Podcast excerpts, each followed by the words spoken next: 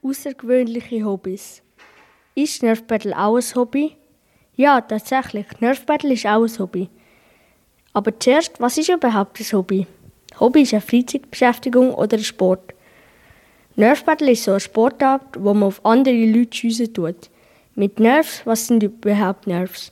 Nerfs sind so eine Waffe, die man mit Akku oder auch ohne antreiben tut. Es hat so viel drin und dann schießt man die.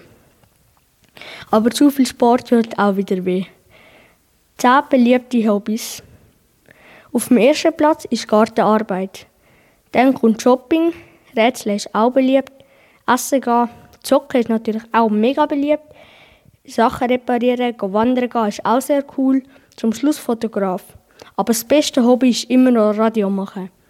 Radio ist sehr wichtig, weil ohne Radio hat man auch keine Unterhaltung. Zum Beispiel gehen Leute vom Radio zu anderen Leuten an und interviewen sie. Das ist für Groß und Klein sehr spannend. Es kommt noch auch noch Wetterbericht oder Nachrichten.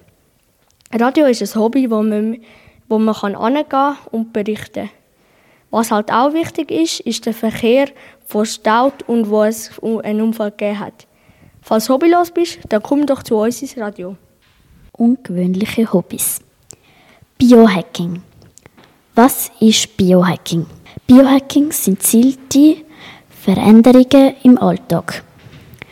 Biohacking gibt es in verschiedenen Varianten, zum Beispiel durch Ernährung, Körperpflege oder mit dem Geist. Diabolo und was ist Diabolo?